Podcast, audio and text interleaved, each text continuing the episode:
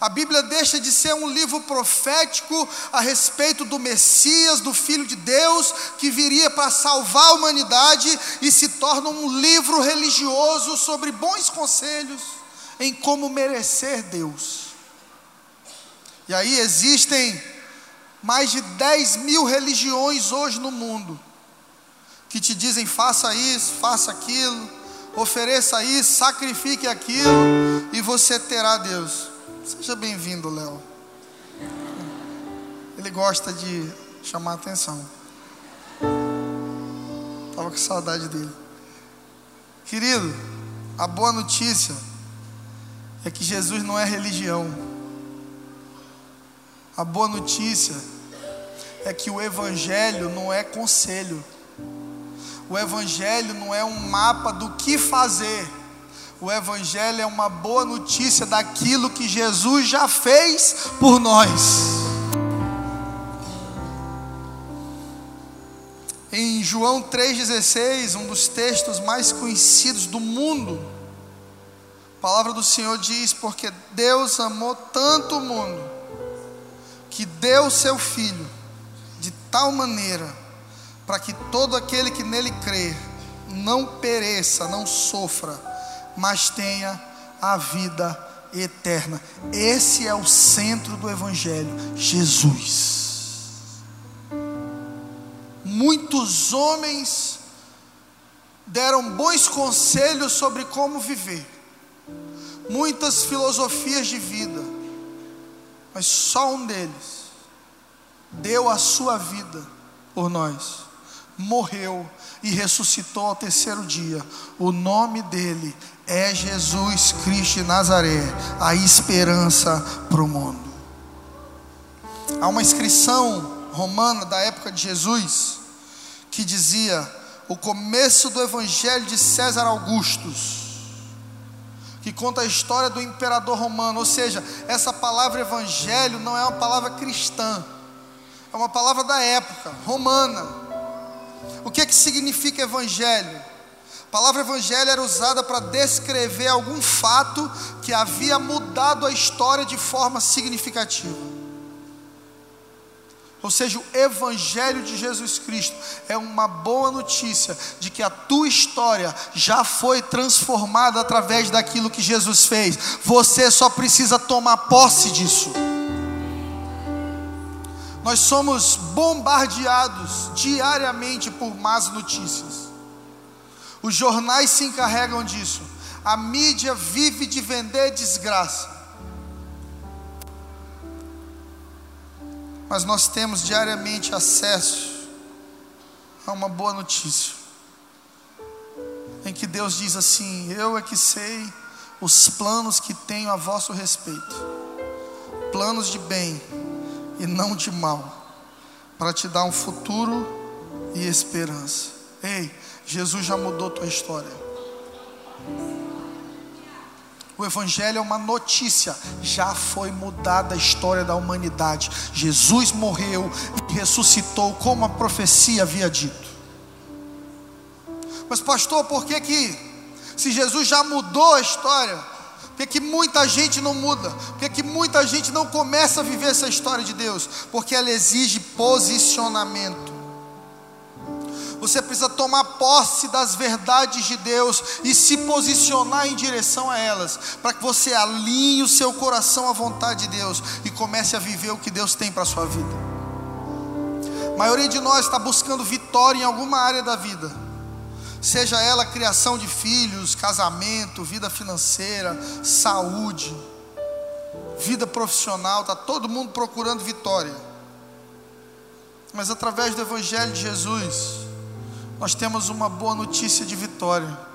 Ele já venceu a morte.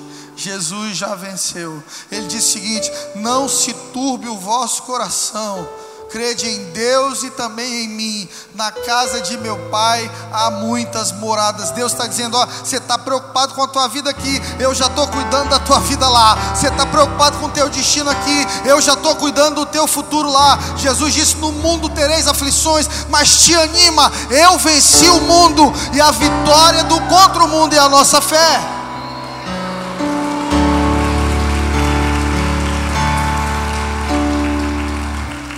É através da fé que você vai vencer. Eu conheço ótimos profissionais, mas que perderam a fé. E a única coisa que eles são, são ótimos profissionais. Eu conheço gente tão pobre que a única coisa que tem é dinheiro. Porque dinheiro não é tudo na vida. O que traz propósito para a vida do homem, o que traz direção para a vida do homem, a âncora da alma do homem que flutua, que é emocional, que é bipolar. Tem hora que a gente quer Deus, tem hora que a gente não quer. Tem hora que a gente acha que precisa de Deus, tem hora que a gente acha que não precisa. Tem hora que a gente acha que Jesus é uma boa ideia, tem hora que a gente acha que não é uma boa ideia. A âncora para a nossa alma é o Espírito Santo de Deus, é quando Ele te revela quem é Jesus. Em Marcos capítulo 1, versículo 34. Se você puder, abra sua Bíblia comigo.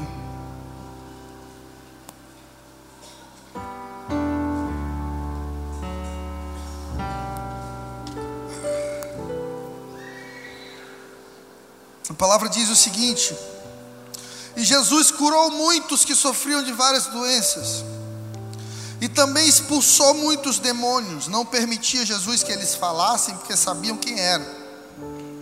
De madrugada, quando ainda estava escuro, Jesus se levantou, saiu de casa e foi para um lugar deserto. Jesus estava aqui vivendo a melhor fase ministerial da vida dele. O nome de Jesus era milagre. Aonde Jesus ia, milhares, centenas de pessoas estavam sendo curadas. E essa notícia se espalhava na Galiléia, se espalhava em Cafarnaum, se espalhava por toda a região. Então, se falasse o nome Jesus, aparecia a multidão querendo cura. Mas o que eu acho mais interessante em Jesus é que ele não se movia pelo interesse da multidão. Jesus se movia pela direção da voz de Deus. Não se esqueça que a multidão que gritou Hosana e recebeu Jesus em Jerusalém foi a mesma multidão que gritou Barrabás. Porque a multidão não vê propósito a multidão quer um show, seja ele de horror ou seja ele de esperança. Então Jesus estava no meio das pessoas, curando elas, operando milagres. E os discípulos então estavam, cara, a gente está arrebentando, nós somos o maior ministério que tem nessa região. Eles vão procurar Jesus. Eles encontram Jesus orando, num lugar deserto, sozinho. Jesus entendia que multidão era lugar de manifestação de poder, mas ficar sozinho era lugar de cultivar intimidade, porque a sua vida espiritual ela não depende, não pode depender de um culto no domingo. Isso aqui é bom, traz um toque de Deus, traz bálsamo ao seu coração, traz uma palavra de alento ao teu coração. Mas se você for viver só disso aqui, você vai fazer da parte só de uma multidão, você vai se perder. Deus não te chamou para ser multidão, Deus te chamou para ser discípulo. E discípulo ouve a voz do Pai num lugar diferente. E geralmente, lugar de revelação e lugar de intimidade está relacionado a deserto. Aqui diz que Jesus se retirou para um lugar deserto. Diz que quando Jesus foi batizado, depois de ter ouvido, esse é o meu filho amado em quem eu tenho prazer, o Espírito de Deus conduziu Jesus para o deserto. E você aí orando para Deus não te deixar passar pelo deserto. E você orando para Deus te tirar do deserto. Vou te falar uma coisa. Jesus não vai fazer com que você não viva o deserto, mas vai passar por você, passar por ele com você. O plano de Deus para a sua vida não é evitar que você tenha dificuldades, é te fortalecer no meio das dificuldades. A gente fica pedindo para Deus tirar o peso, tirar o problema, resolver a situação. Mas muitas vezes a situação, o peso e o problema estão ali para te fazer mais fortes. para te fazer mais íntimo de Deus para te fazer mais dependente de Deus, para te fazer entender que não é você que está no controle da sua vida e você precisa ouvir a voz do Pai no lugar da voz da multidão. Jesus entra em Cafarnaum, no capítulo 2, versículo 1. Eu tive lá semana passada. É legal dizer isso. Me senti bem agora. Poucos dias depois, tendo Jesus entrado novamente em Cafarnaum, o povo ouviu falar que ele estava em casa. Então muita gente se reuniu ali, de forma que não havia lugar nem na porta. E Jesus pregava a palavra. As pessoas gostam de dividir Velho e Novo Testamento e tratar o Velho como algo descartável. Mas a Bíblia é uma só, a palavra é uma só, a revelação é uma só ela é progressiva. Deus vai dando pequenas revelações, até que então ela chega no clímax, no clímax que é Jesus, a esperança do mundo. E para você ter ideia, Isaías profetizou que Jesus pisaria em Cafarnaum. Isaías profetizou isso. Milhares de anos antes de Jesus existir. Isaías capítulo 9, versículo 1 e 2 diz o seguinte: Mas para a terra que estava aflita, não continuará a obscuridade. Deus, nos primeiros tempos, tornou desprezível a terra de Zebulon e a terra de Naphtali, mas nos últimos dias tornará glorioso o caminho do mar, além do Jordão, a Galiléia dos gentios. O povo que andava em trevas viu uma grande luz, e aos que viviam na região da sombra da morte, resplandeceu-lhes a luz estava profetizado que Jesus iria operar milagres em Cafarnaum. Cafarnaum foi uma cidade onde Jesus fez muitos milagres. Jesus curou a sogra de Pedro. Não sei se Pedro gostou desse milagre. Estava com febre, Jesus chegou em casa e ela não podia ajudar em nada, porque estava com febre. Jesus então pega ela pela mão, levanta e a febre passa. E andando por Cafarnaum, eles encontraram uma casa, porque como aquela região foi destruída múltiplas vezes, então as coisas da época de Jesus estão muito abaixo, porque eles foram reconstruindo, reconstruindo. Então eles cavam muito profundo e encontraram uma casa. E a única casa da região que tem vários peixinhos pintados na parede com o dedo, não é pintado, é alguém passou o dedo forte assim e foi fazendo peixinhos. E peixe era o símbolo dos cristãos naquela época. Jesus chega para Pedro e diz assim: Simão, me segue e eu te farei pescador de homens. Por isso que você coloca um peixe no seu carro, entendeu? Aquele irmão que bota o adesivo do peixinho. Tinha irmão que deveria colocar de um tubarão, porque não faz nada certo no trânsito. Mas encontraram essa casa em Cafarnaum e dizem ser ali a casa em que Jesus operou esse milagre que nós vamos falar nessa noite. Jesus cura um paralítico. A casa de Pedro estava cheia até a porta, diz a Bíblia. Ninguém conseguia entrar e nem sair. E Jesus pregava ali para as pessoas. E quando eu li isso, o Espírito Santo falou para mim: é a figura da igreja. Jesus disse para Pedro: Olha, sobre você, sobre essa rocha, eu vou edificar a minha igreja. E é justamente na casa de Pedro agora, que está quente, cheio de gente, se apertando para ouvir a palavra de Deus. Será que não parece com a gente?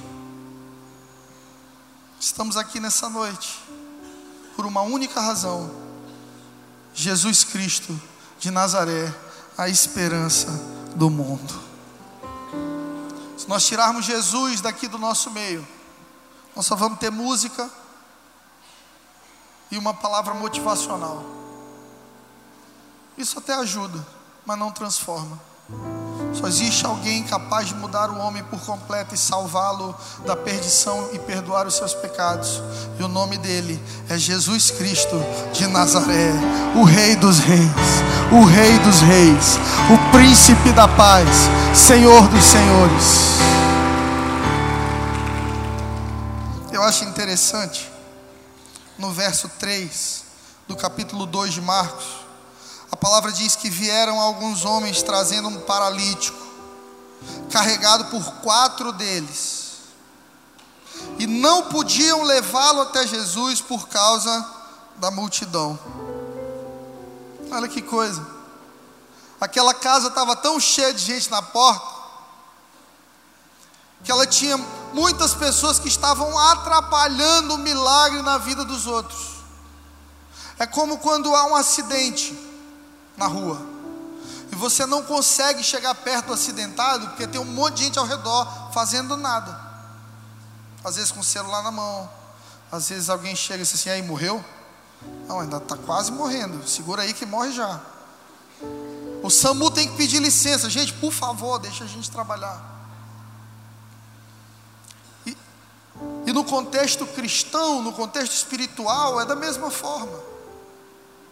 Às vezes nós estamos mais preocupados com o nosso milagre, que acabamos dificultando o milagre na vida dos outros, por causa do nosso egoísmo. A pergunta relevante aqui nessa noite é: você facilita o milagre na sua casa? Você é um agente facilitador do milagre no seu trabalho? Você facilita o milagre na vida dos seus amigos? Você facilita o milagre na vida de outras pessoas? Ou você está à porta dificultando a passagem para o milagre?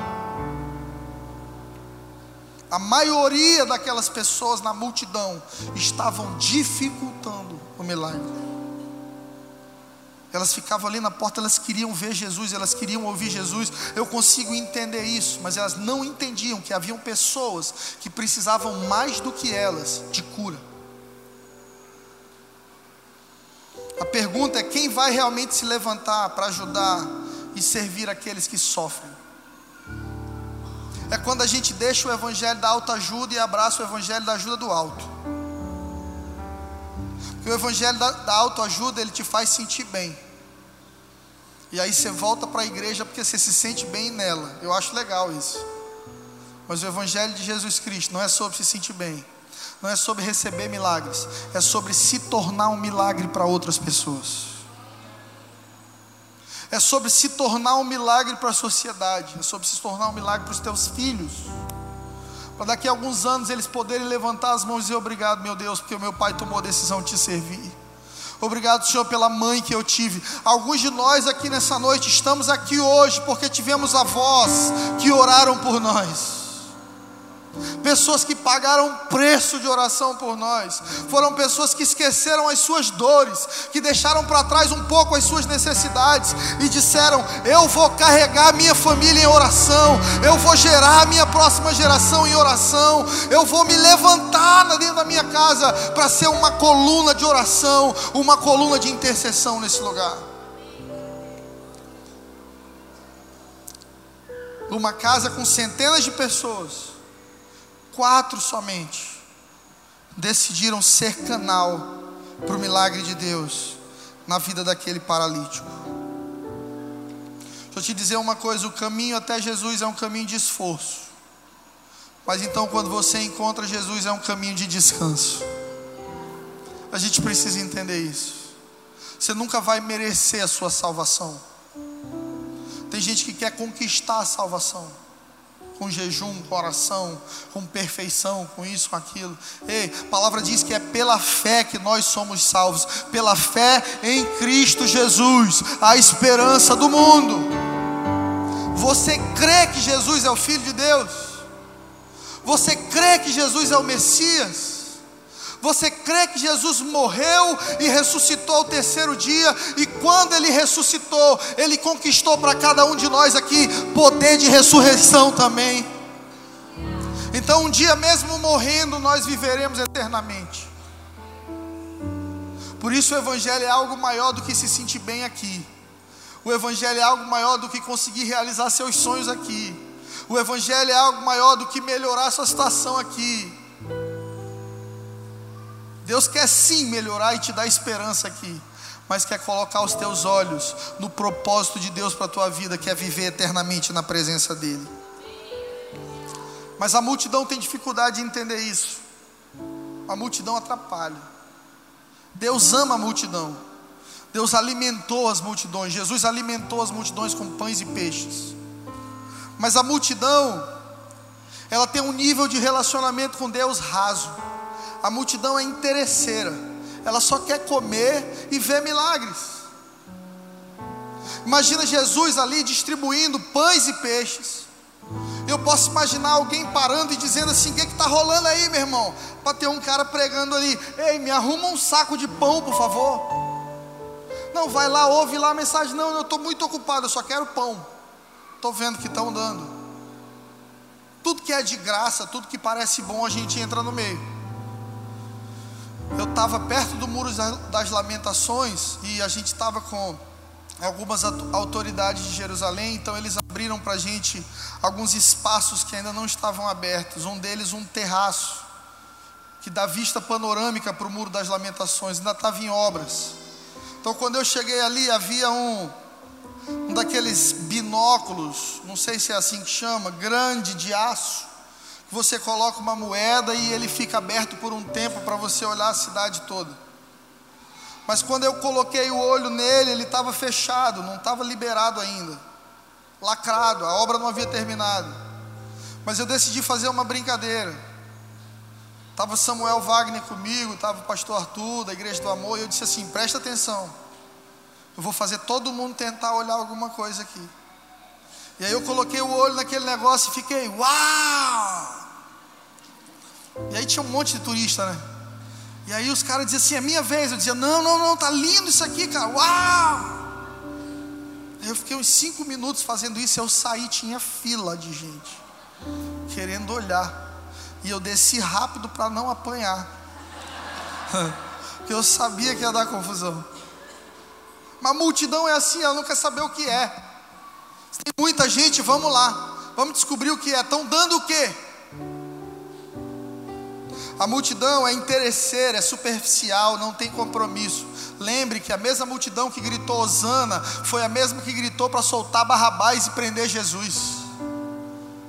A mesma multidão que comeu pães e peixes foi a mesma que fugiu quando Jesus estava crucificado, porque a multidão ela busca os seus interesses e não o propósito de Deus. A multidão não busca revelação a multidão quer show. Por isso que quando Jesus vai para o monte da transfiguração, ele não leva a multidão. Por isso que quando Jesus vai pregar no monte das bem-aventuranças e falar ali que abençoado, abençoado é aquele que tem sede de justiça, e Jesus dá um dos maiores sermões da vida dele ali no monte das bem-aventuranças. Jesus está no pé do monte e a multidão está lá, e Jesus diz assim: Vamos subir. Eu fui nesse monte é alto. Então é como se eu tivesse algo para dizer importante nessa noite. E você veio até aqui, fez um esforço para chegar até aqui, mas eu dissesse assim: olha, é o seguinte, nós vamos andando agora até a Frei Serafim e lá eu começo a falar. Eu tenho certeza que a maioria não iria comigo. Porque quanto maior o nível de revelação você deseja, mais esforço você tem de ter. Para encontrar Jesus, você vai fazer esforço.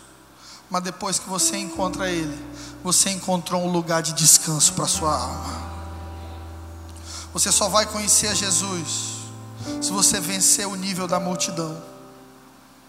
E para vencer o nível da multidão, você tem que estar disposto a caminhar um pouco mais.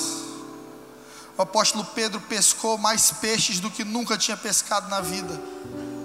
E aí Jesus diz para ele assim: Simão, me segue, e eu te farei pescador de homens. Simão larga o barco, Simão larga a expectativa de vida, projeção de vida dele, larga tudo e segue Jesus. E um dia, um jovem assim como Simão encontrou Jesus e disse para Jesus o seguinte: Como é que eu faço para fazer parte disso aí? Como é que eu faço para herdar a vida eterna? E a Bíblia chama esse jovem de jovem rico. Se a Bíblia diz que ele era rico, meu irmão, pode ter certeza que ele era. E rico gosta de exclusividade. Rico gosta de um lugar diferente. Você faz um show, aí você coloca a plateia. E aí na hora de vender, você diz assim, ó, tem também a zona VIP. Mas qual é a diferença? Nenhuma, só está mais perto. Mas é 600 a mais. O rico quer estar tá mais perto. Então, esse rico chegou para Jesus como quem queria estar mais perto. E ele disse assim: Como é que eu faço para fazer parte desse teu movimento aí?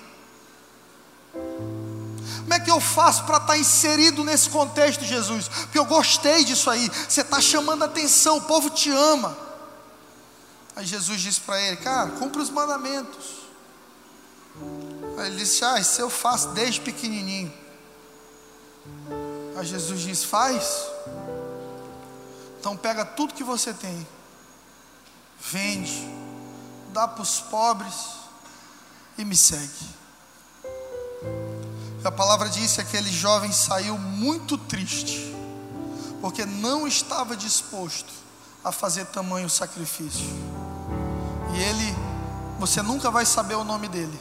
Ele ficou conhecido como jovem rico. Mas Pedro ficou conhecido como a rocha sobre a qual Deus estabeleceu a sua igreja. Porque Pedro decidiu pagar um preço, porque Pedro decidiu desistir de algumas coisas para abraçar o plano de Deus para a vida dele. Pedro decidiu sair da multidão e algumas riquezas de Deus, alguns milagres de Deus são para pessoas que querem um pouco mais perto de Jesus. Você pode passar a sua vida ouvindo falar de Jesus ou você pode ter uma experiência com Jesus. E eu te recomendo uma experiência completa com Jesus. Havia um missionário americano, cantor chamado Keith Green, pregador dos anos 70, um cara muito especial, pregava em faculdades e, e para milhares de jovens. E ele dizia o seguinte: da mesma maneira como se você entrar no McDonald's todo domingo, você não sai de lá transformado num Big Mac. Entrar dentro da igreja não te transforma em alguém que caminha com Deus. O que te transforma em um amigo de Deus é ter uma experiência com o Espírito Santo de Deus é ter uma experiência com Jesus, é passar da palavra e ser lavado pela água do Espírito de Deus em Marcos 2,4. A palavra diz o seguinte: não podendo levá-lo até Jesus por causa de quem? Da multidão. Removeram parte da cobertura do lugar onde Jesus estava, e pela abertura no teto, baixaram a maca em que estava deitado o paralítico. Olha que loucura! Essa casa era a casa de Pedro, irmão. Pedro era muito louco cara quis prender Jesus no jardim de Getsemane, Pedro, ó, faca na caveira, cortou a orelha do cara. Então, esses quatro amigos do paralítico aqui corriam o risco do próximo versículo ser: e o apóstolo Pedro lançou um tijolo sobre o buraco e derrubou os quatro. Destelharam minha casa, gente. Toda vez que você quer ser agente de milagre na vida dos outros, você vai se expor a riscos, você vai se desgastar para ajudar as pessoas, você vai ter que descer para o nível delas, para levantar um leproso. A palavra diz que Jesus tomava ele pela mão e levantava, como quem dizia: A tua lepra não muda a minha santidade, o teu pecado não muda quem eu sou. Deus não tem nojo de pecado, Deus ama o pecador. E Deus sabe que o pecado te afasta dele. Por isso Deus não tem medo de te tocar, mesmo em uma situação de pecado. Deus vai na tua direção. Porque a santidade de Deus é mais forte que o teu pecado. A santidade de Deus é mais poderosa que o teu passado, que o teu vício, que as tuas dores. Deus é santo, santo, santo, Senhor dos exércitos, está escrito em Isaías capítulo 6. Eu amo esse texto de Marcos 2,4, quando eu vejo que quatro caras pararam de ouvir Jesus abriram mão do lugar deles para se preocupar com uma pessoa, um paralítico, e destelhar uma casa para colocar o cara diante de Jesus. Sabe o que isso significa? Que muitas vezes, quando você estiver sem força, paralisado, Deus vai colocar amigos na sua vida para lutarem por você. Você precisa andar com as pessoas certas. Fala para o teu vizinho aí, ei vizinho, ande com as pessoas certas. Tem gente te chamando para o buraco e tem gente abrindo buraco para você passar. Escolha com quem você quer andar. Você sabe quem é que te chama para o buraco? É aquela ligação da micarina. E aí, amigo, tu já viu? Eu estou comprando meu abadá aqui. Aí você, sem querer dizer que agora você está mudando, você fala assim: estou sem dinheiro. Mas por um milagre, o cara que nunca te pagou uma água, ele diz assim: Eu passo no meu cartão para você. O diabo é terrível. Tem ninguém querendo passar livro de direito no cartão para você, irmão.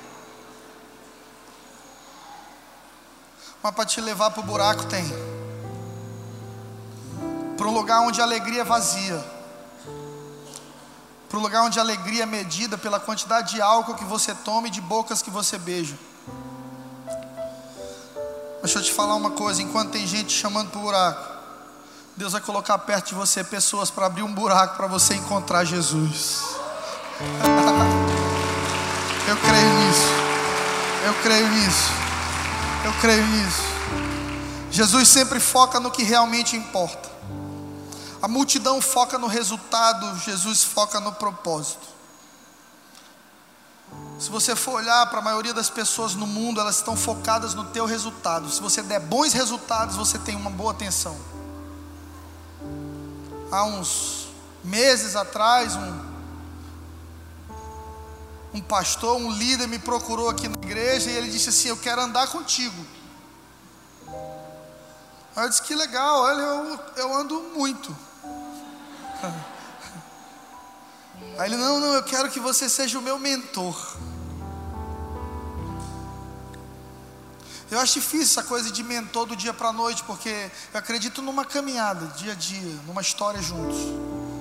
Eu descobri na nossa conversa que ele já tinha três mentores. Eu ia ser o quarto. Aí eu disse assim, mas você largou eles? Não, não, eu estou com eles também. Aí eu disse para ele, eu não entro em triângulos amorosos. Fica com os teus três mentores aí. Eu estou aqui para te ajudar naquilo que eu souber, naquilo que eu puder, mas não tem como entrar nisso aí não. E quando ele saiu da minha sala, o Espírito Santo falou comigo: Ele não quer você, Fred, ele quer os teus resultados. Ele está olhando o fruto que você está gerando e ele está dizendo: Eu quero a mesma coisa para a minha vida. E assim está cheio de pessoas no mundo que olham para você e não querem você, elas querem o caminho que você pode abrir. Mas Deus, Ele quer você por completo e unicamente você, não aquilo que você faz, querido.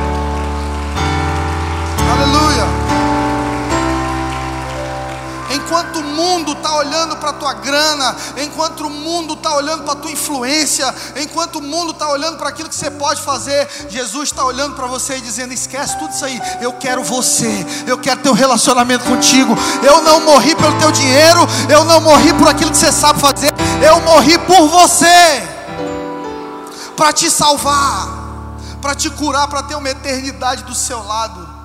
Porque o teu dinheiro passa, a tua influência passa tudo passa, mas a palavra do Senhor permanece para sempre.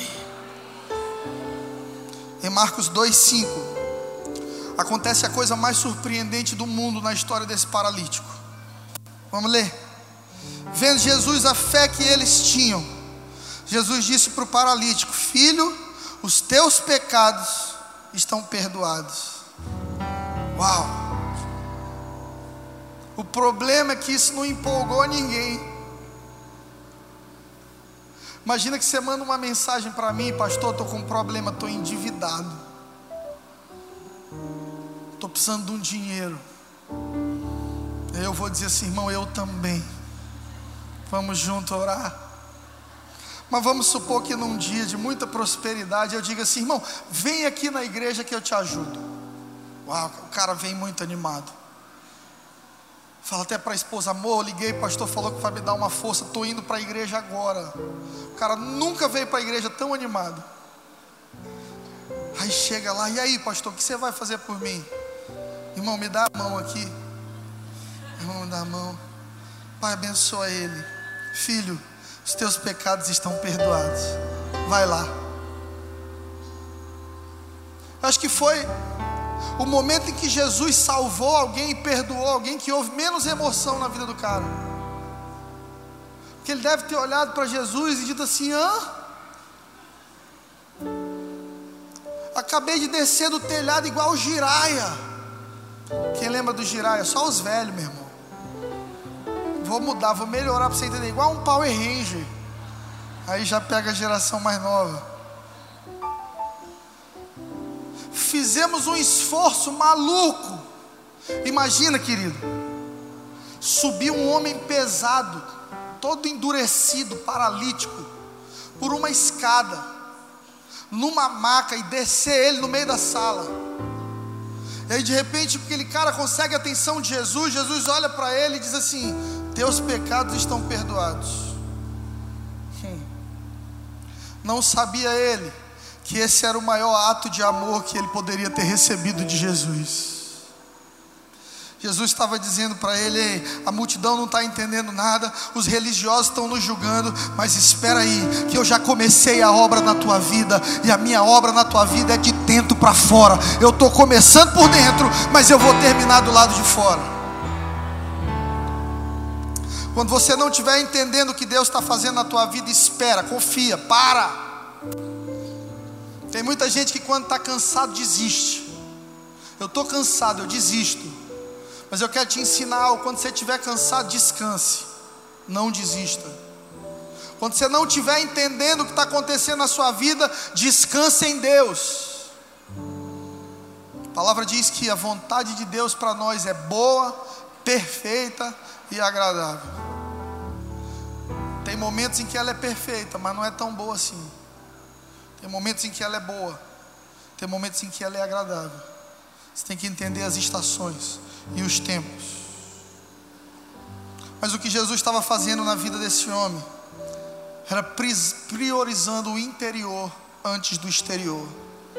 Nós queremos mudanças externas sem trans, buscar transformação interior. Jesus estava dizendo aqui: primeiro o mais importante, depois eu te levanto primeira rota, depois a velocidade. Eu tive a oportunidade de viajar nessa viagem para Israel com muita gente legal. Um deles, o Pablo Marçal, a gente ficou amigo. Eu não sei nem o que ele é, tipo um mentor, alguma coisa assim. Ele falou para mim que uma hora de aconselhamento com ele é cinco mil reais. Falei que maravilha, não pago. E acabou que ele que se mentoriou comigo porque eu sou profissional em mentoreamento para dor de barriga. E ele comeu algo estragado no mar da Galiléia, um pão endemoniado lá, e ficou mal, vomitando, com diarreia. E como eu viajei muito a vida toda, eu conheço isso tudo, e eu já sei medicar floratil, heterogermina. Então eu chamei ele num canto, caravana foi embora, ficamos nós dois num canto. Aí eu disse assim: toma aqui essa heterogermina. Ele tomou, ficou me olhando, falei: confia. Aí eu ia dar um florativo para ele, falei: toma dois, que a crise está grande. Que mais seis horas a gente dá mais um. Se tiver algum médico aqui, sabe que eu estou no caminho.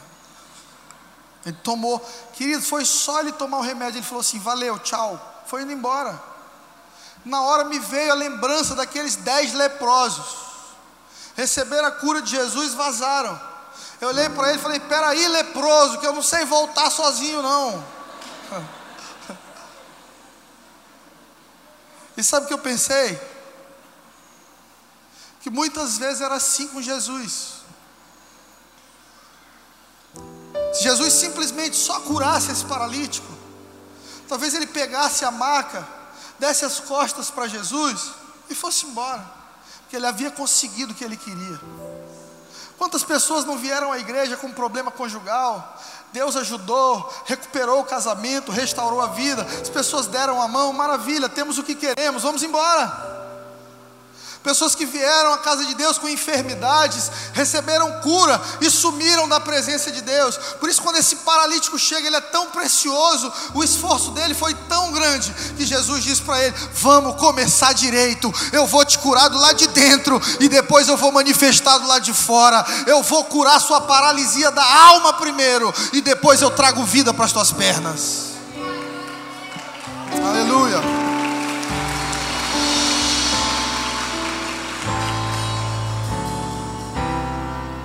Tem muita gente que Deus só começou a obra na sua vida e você já está andando para longe dele.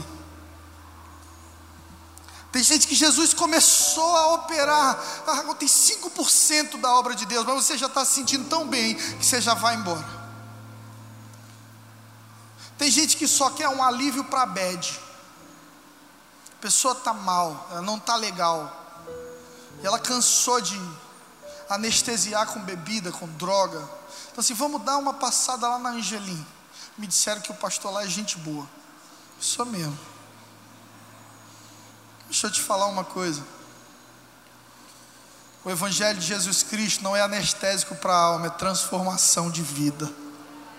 O que Deus tem para você não é só a cura da paralisia, da enfermidade, do casamento, do relacionamento, a promoção no emprego, não é isso não. Jesus tem para a sua vida salvação para você e para a sua casa mudança, perdão de pecados, justificação. Sabe o que é ser justificado, querido? É quando você tem uma dívida, é quando você é declarado culpado.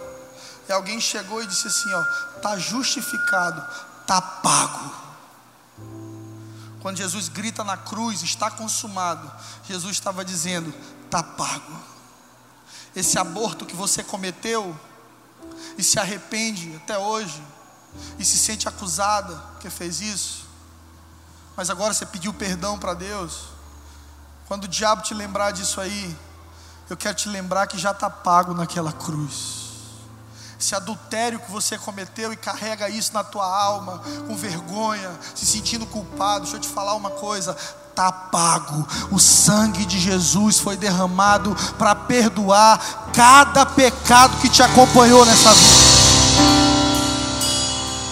Tudo o que você precisa é crer e se arrepender. Jesus disse: arrependei-vos e crede na boa notícia. Qual é a boa notícia? Jesus, a esperança do mundo, é o que nos traz essa casa, é o que nos dá alegria para levantar de manhã, é o que nos faz entender que, mesmo quando nós estivermos velhos e morrermos, temos esperança, porque Jesus diz que o poder de ressurreição que levantou Ele também nos levantará e um dia viveremos na presença de, gloriosa de Jesus por toda eternidade. Em Marcos 2:11 para finalizar, Jesus olha para o paralítico e diz assim: Eu digo a você, levante-se, pegue a sua maca e vá para casa.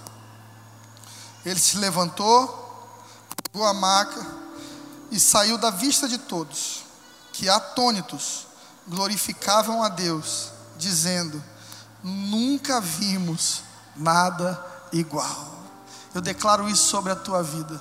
As pessoas vão olhar para aquilo que Deus está fazendo em você e elas vão dizer: Nunca vimos nada igual. Louvado seja o nome do Senhor. Nunca vi nada igual.